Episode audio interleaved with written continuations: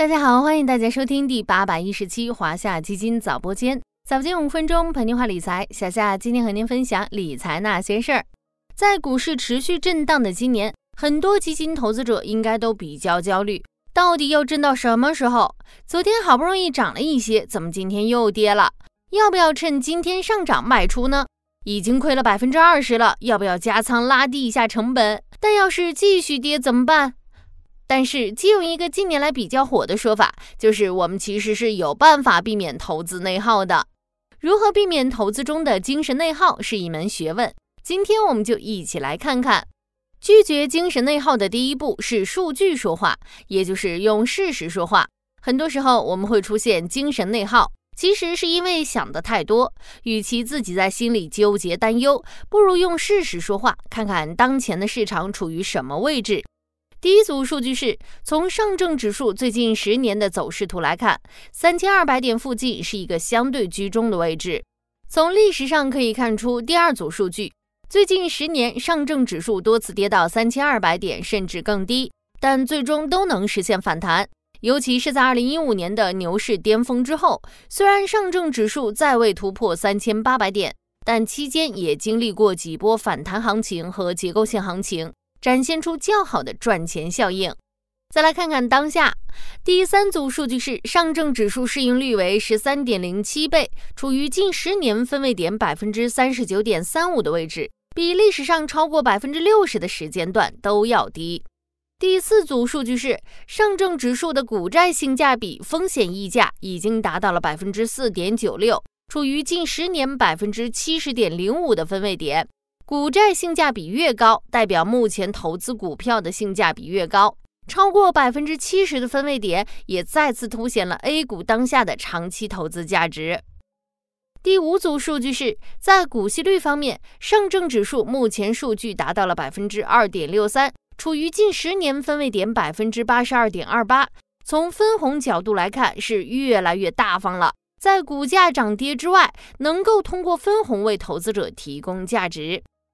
另外，第六组数据是在主力资金动向方面，今年以来北向资金持续为 A 股充值。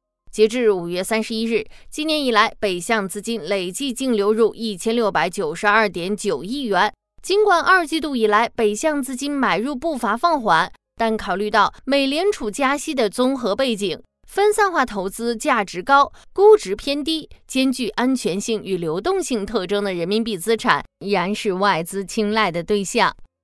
避免精神内耗的第二步是保持良好的投资心态。如何避免投资中的精神内耗呢？小夏也为大家总结了三个方法。第一是少听，这里并不是指我们就不用去关注经济政策上的重大消息了，而是少听那些庞杂的小道消息。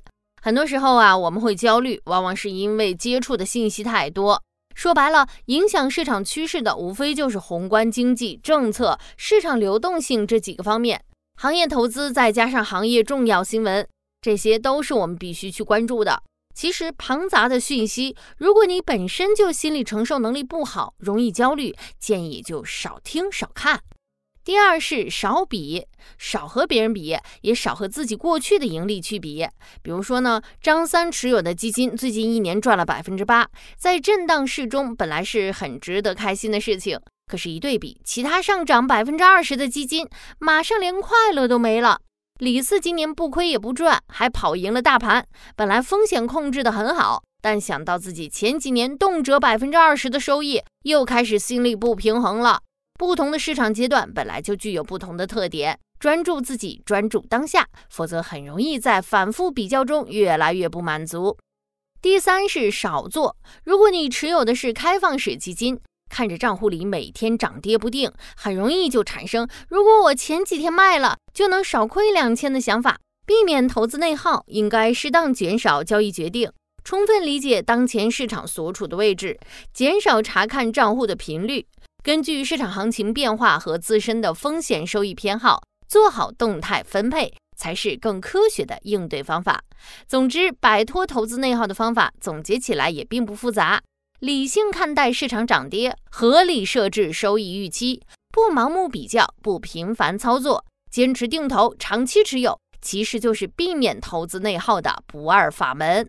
最后又到了咱们的宠粉环节了。今天的互动问题是：避免精神内耗的第二步是保持良好的投资心态。